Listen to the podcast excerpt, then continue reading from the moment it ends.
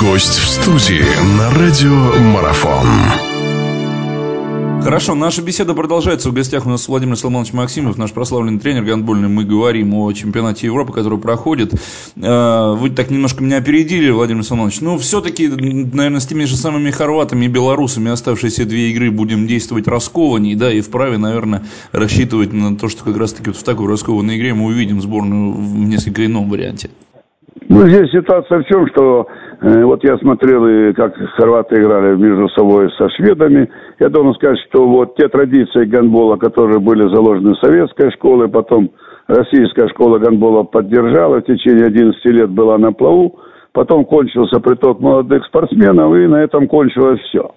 Вот. Но до этого были созданы шесть клубов, четыре были российских, раньше Москва и Питер не входили в число России, соревнования были отдельные, потом Москва и Питер добавились, оттуда тоже были сборники, и шесть клубов работали на сборную в едином, так сказать, порыве, и были хорошие результаты.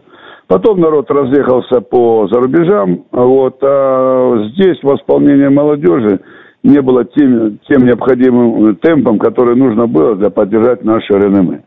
И поэтому потом пошел, так сказать, упадок гандбола.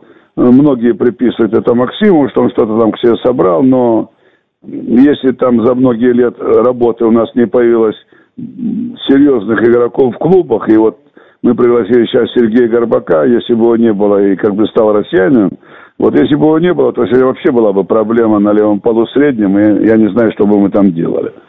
Вот, поэтому здесь ситуация такая, она общая. Э, и для того, чтобы, конечно, возродился гандбол, когда мы стали первыми олимпийскими чемпионами игровых видов спорта в Сиднее, то обещали спортивные залы и так далее, но ничего этого не произошло.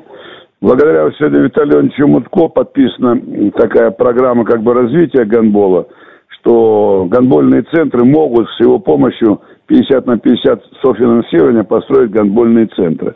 Если нам удастся, то где-то через там 3-4 года будет, так сказать, новое возрождение гандбола.